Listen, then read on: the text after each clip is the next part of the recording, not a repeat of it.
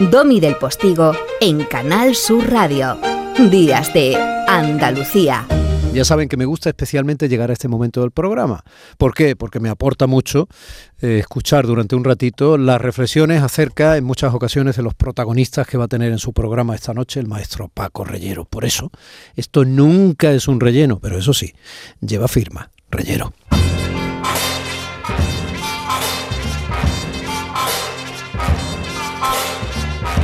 Venga ya, Paco, incorpórate, que, que, que te ha dejado la feria con un pie aquí y otro en Benamejí. No, no, no, voy, bueno, cerca de Benamejí me coge, sí, no, voy conduciendo, no, no conduciendo yo, sino voy en carretera y voy eh, viendo los paisajes andaluces, voy de un sitio para otro, Sí. ya la feria quedó atrás, quedó atrás la de Sevilla, pero empieza la de Jerez, ya está empezando. Claro, de hecho nosotros Y, hemos empezado el programa a caballo este fin de semana. Claro, Oye, como, como, como los periodistas somos así, déjame de rollo, dice, yo no voy conduciendo, ¿me quieres dar detalle? ¿Quién conduce? ¿Tu santa? Sí, conduce una persona muy responsable y verdaderamente aplicada, alguien que tiene todos los sentidos puestos en la, en la carretera, afortunadamente, y, Sí. y que ha demostrado ya muchos años de experiencia en la conducción. O sea, que Claro, no, no, no, no, y que la única vez que perdió el sentido fue precisamente cuando los puso en ti. Bueno, venga, vamos a seguir. Sí, ¿Por qué quieres hablar de bares? Porque has ido de caseta en caseta y ese ambientillo se te ha quedado en las últimas No, mira, habitaciones por- de la sangre, como decía Lorca. No, porque hay muchas referencias en el programa, en el texto hay muchas referencias al, al bar como un sitio inaplazable, como un refugio, como un espacio donde uno tiene la posibilidad de esconderse del ruido de la ciudad. Decía Benítez Reyes en el litoral, que se dedicó a bares y cafés, Hmm. que los bares eran bueno un sitio para, para hacer dramas, para montar sainetes, ¿no? que no tenían nada que ver con las franquicias, que cada uno desarrollaba un personaje y que ese personaje ahí tenía otra libertad diferente al, al de la calle, al suyo propio. Y eh, Guillermo Fesser acaba de publicar una novela que se llama Marcelo y habla sobre un ecuatoriano eh, que se ha llevado décadas en el Oyster Bar de Nueva York, que es un sitio de referencia en la Gran Central Terminal de Nueva York, en la estación de, de trenes, y cuenta que un barman normalmente se identifica con el confesor. Bueno, tú vas a, a confesarte en algún momento con alguien que escucha pausadamente o por sus circunstancias lo que tú le estás contando, dándole una chapa a lo mejor a la una de la mañana o a las 12 de la noche o cuando sea. Pero él dice que Marcelo, que digo, se ha llevado toda la vida en el Oyster Bar y que viene de su natal Quito para abrirse paso en Nueva York, en la durísima Nueva York Sí. de los 60, es un director de orquesta. El barman organiza a una serie de músicos, que en este caso son los clientes, que están casualmente juntos. Entonces, bueno, si hay una señora que está a lo mejor un poco callada, pues le dice, no, mire, este señor tal.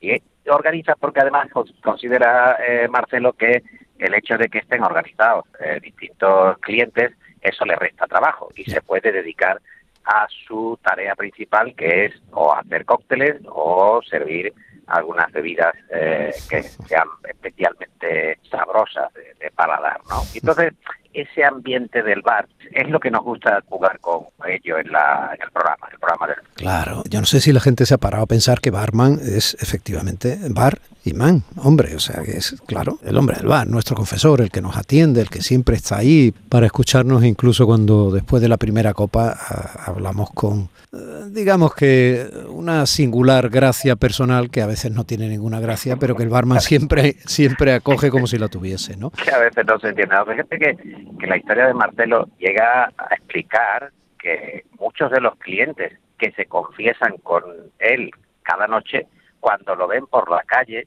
no lo saludan, no lo, no lo reconocen o no lo quieren reconocer.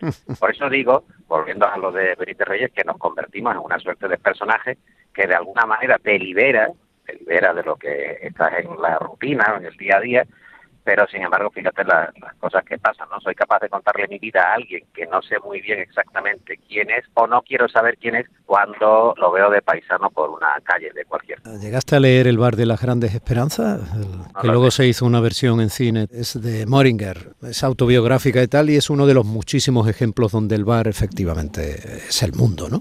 En el bar, Sí. el mundo paralelo, ¿eh? porque efectivamente el mundo de ahí fuera está perfectamente reconocido en la anécdota que acabas de decir de ver al barman y bueno, bueno, incluso llegar a mirar para otro lado. Pero yo te voy a dar una anécdota más castiza todavía. ¿Te acuerdas de Amanece que no es poco de cuerda? Claro que sí, claro que me acuerdo, sí, de la película de... Claro, pues hay un momento, lo que pasa es que me da un poco de pudor, porque claro, hay un momento que un tío le da la chapa al barman, allí en el pueblecito y tal, mira, me pasa esto, y hay un momento que el barman no puede más y le dice, me cago en tu... y le dice, ¿yo qué te he hecho? Que llevo, no puedo más. Que me... es divertidísimo, absolutamente recomendable.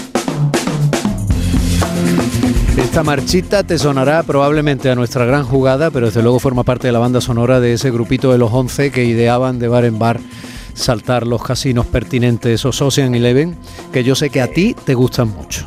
La música, en cualquier caso, de, aquel entorno, de ese entorno, del entorno de las películas de Ocean Eleven, de las distintas versiones, siempre está bien, francamente. Siempre hay algo que le pueda rascar o que pueda disfrutar y que nos lleva, evidentemente, también a esa atmósfera que estamos comentando. Muy bien, ya sabes que en este programa los domingos la música tiene su sección y la definimos como la primera libertad del silencio. Sea usted libre, compañero, hasta la semana que viene. Te escucho esta noche en el Flexo. Quedo licenciado, quedo licenciado. Muchas gracias. En Canal Sur Radio, Días de Andalucía, con Domi del Postigo.